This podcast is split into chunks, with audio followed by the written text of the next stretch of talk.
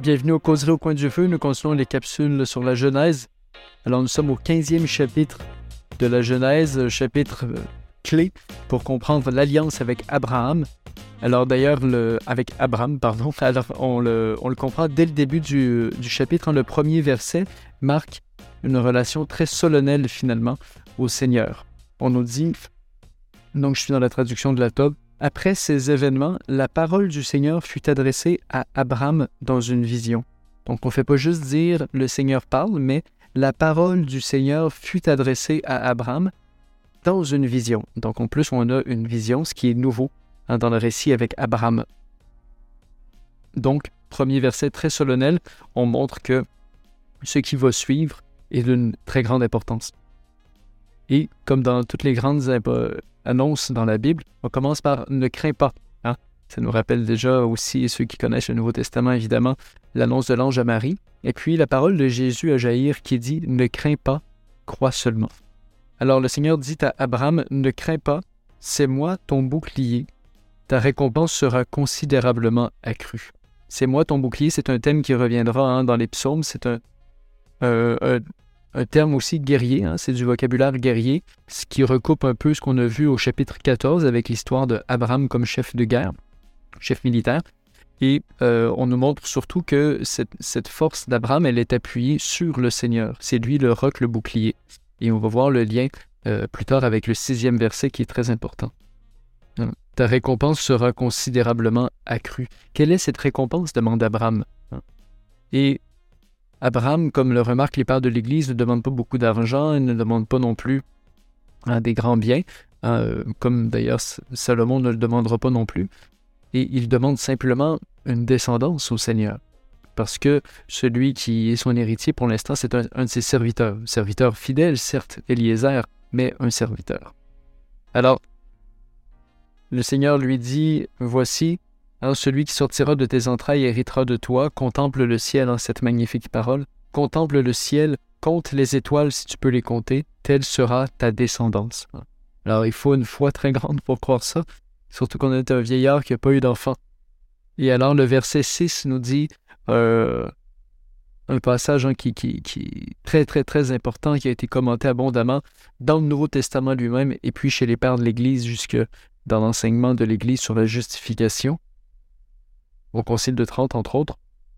Alors, on nous dit au sixième verset, Abraham eut foi dans le Seigneur, et cela fut considéré comme juste, et par cela il fut considéré comme juste.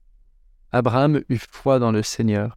Abraham eut foi dans le Seigneur. Alors la foi, hein, le mot en hébreu, c'est emunach, qui est de la même racine que euh, amen, hein, le mot amen, qui est euh, en fait qui désigne la, fermeté, la solidité, en même temps que la justice et la vérité. Hein? Euh, pas la justice, pardon, la fidélité. Donc la fidélité, la vérité et la stabilité ou encore la fermeté, ce sont des... des... C'est ça que ça veut dire la foi. Ça veut dire qu'on s'appuie sur Dieu qui est solide, qui est vrai. Hein? Avoir la foi. En grec, ça deviendra pistis. Et puis ce sera tout le thème chez Saint Paul, notamment de la justification par la foi, qui citera ce verset-là dans sa lettre aux Galates, dans sa lettre aux Romains, et puis même Saint Jacques aussi en parlera dans sa lettre du Nouveau Testament.